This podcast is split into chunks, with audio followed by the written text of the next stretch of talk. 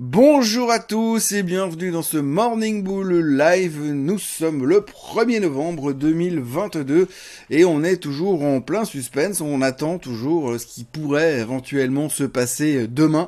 Alors ça devient euh, de plus en plus intense puisque finalement on arrive un petit peu à dessiner les formes de ce qu'on attend et l'idée ce qu'on aimerait voir derrière et qu'est-ce qu'on peut espérer finalement du meeting de la Fed. Alors le meeting de la Fed commence aujourd'hui. On aura nos réponses demain soir vous le savez déjà, on ne parle que de ça. Euh, hier, on a eu euh, l'inflation en Europe, on a à peine réagi dessus. La seule chose qui nous intéresse, c'est ce que pourrait éventuellement peut-être dire Monsieur Powell. Alors, on fait le point sur l'inflation et sur ce que Monsieur Powell pourrait éventuellement peut-être, mais c'est même pas sûr, nous raconter demain soir.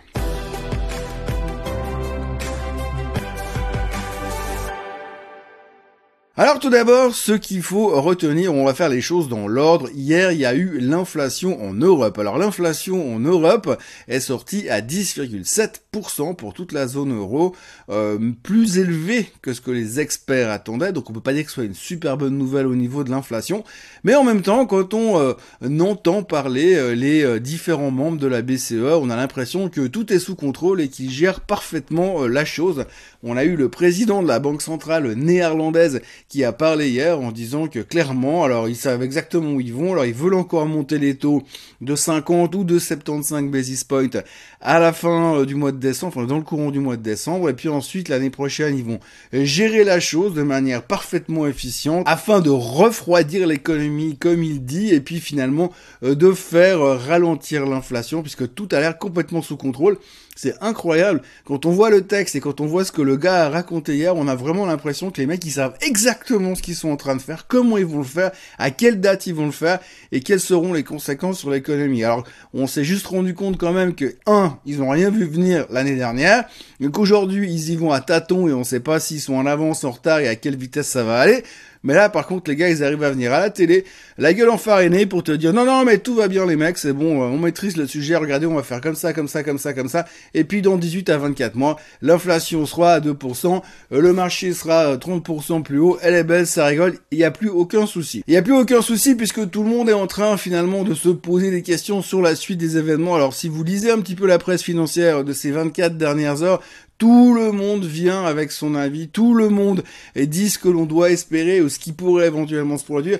Le gros avantage qu'on a, nous, en tant que médias, c'est assez facile parce que quoi que vous disiez, euh, si vous venez euh, sortir une connerie, on aura oublié dans trois jours, tandis que, en l'occurrence, Monsieur Powell, selon ce qu'il va dire demain, on va le clouer au pilori si besoin est. Donc, au cas où on n'a pas compris, qu'est-ce qu'il faudrait qu'il se passe demain? La problématique qu'on a aujourd'hui, c'est que Monsieur Powell se retrouve dans une espèce de cul-de-sac. À savoir que mercredi soir, il va devoir venir et annoncer quelque chose. Soit, hypothèse numéro une, il reste complètement scotché sur son objectif habituel, à savoir baisser l'inflation, et on se fout pas mal du reste parce que c'est pas très important. Donc, je reste dans ma stratégie de faire baisser l'inflation.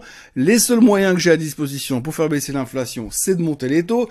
Donc je continue dans cette direction. Et ça, c'est pas ce qu'on a envie d'entendre. C'est pas ce qui justifie le rebond du marché de ces dernières semaines. Non, ce qui justifie ça, c'est qu'aujourd'hui, par rapport aux chiffres économiques qu'on a eu dernièrement, eh bien, tout le monde est en train de se dire qu'effectivement, c'est la justification que la Fed doit utiliser pour commencer son pivot, pour commencer à dire je suis toujours dans mon cycle de hausse des taux, mais moins qu'avant. Hein. Donc, aujourd'hui, on est à un niveau où tout ce qui nous ferait plaisir, c'est finalement une hausse des taux continue, continue mais moins forte. Hein. Si on pouvait éviter les, les jumbo, euh, les jumbo hausses de taux à 75 basis points, on serait assez content.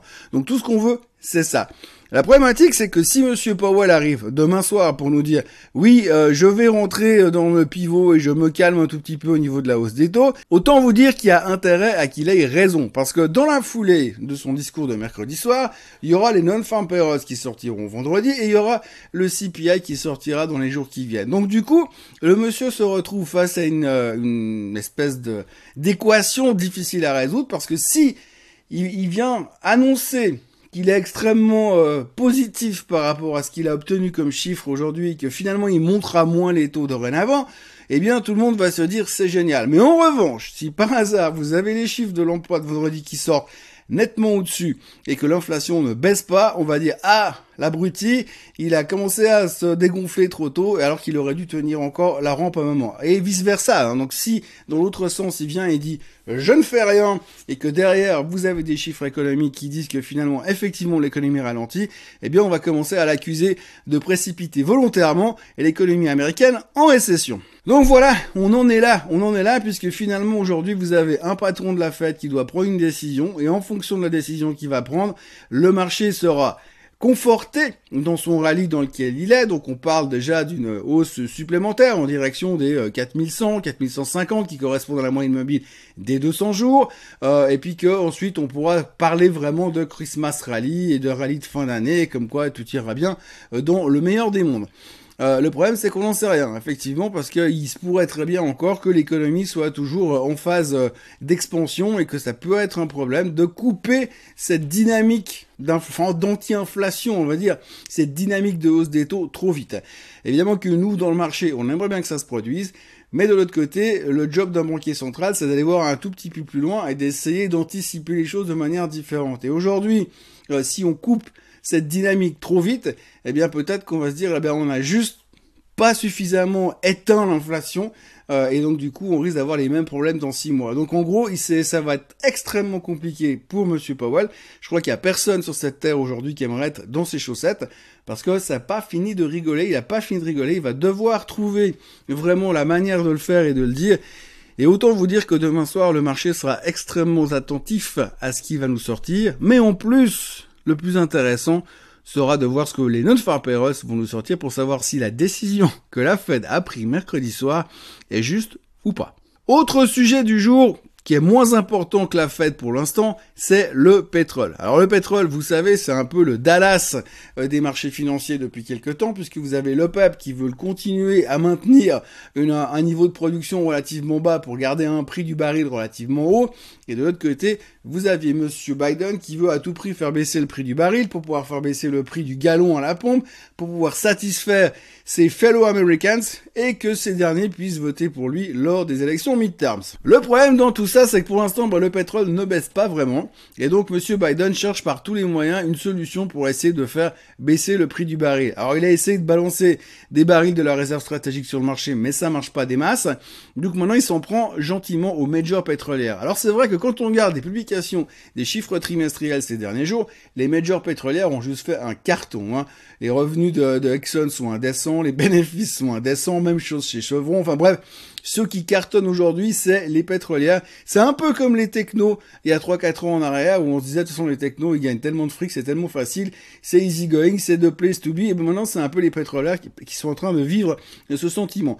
Hier, Monsieur Biden a fait un bref discours à la Maison Blanche pour dire qu'il trouvait inadmissible que euh, les pétrolières, les majors pétrolières ne pensent pas d'abord à baisser le prix du baril pour favoriser la vie des Américains avant de commencer à redistribuer des dividendes actionnaires. Le seul problème, c'est qu'effectivement, eh bien, ces actions, ces sociétés, eh bien, ils ont tendance à vouloir quand même d'abord soigner les actionnaires plutôt que soigner euh, les consommateurs, tout simplement. C'est pas vraiment leur problème. Donc, on y a une petite dissension là-dessus et euh, Monsieur Biden a accusé les majors pétrolières de profiter de la guerre ça paraît un peu tiré par les cheveux, mais peu importe. Selon lui, il profite de la guerre et euh, il les encourage à trouver des solutions différentes. Sinon, c'est lui qui va les forcer à faire.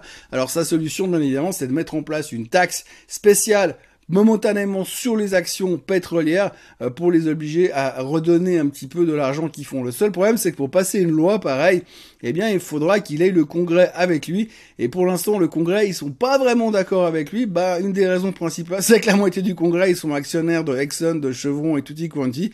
Ce qui veut dire tout d'un coup, bah, entre couper leurs dividendes et puis faire baisser le prix de l'essence aux Américains, ils ont rapidement euh, choisi leur camp. Donc en l'occurrence, les projets de M. Biden ne devraient pas fonctionner dans ce sens-là. Mais c'est un espèce de serpent de mer qui nous occupe pour l'instant et dont on n'a pas fini de parler parce que euh, je pense que jusqu'au mid-term, on va nous mettre la pression sur le baril et après, il y aura des conséquences euh, qui pourraient être assez spectaculaires, mais cette fois dans l'autre sens.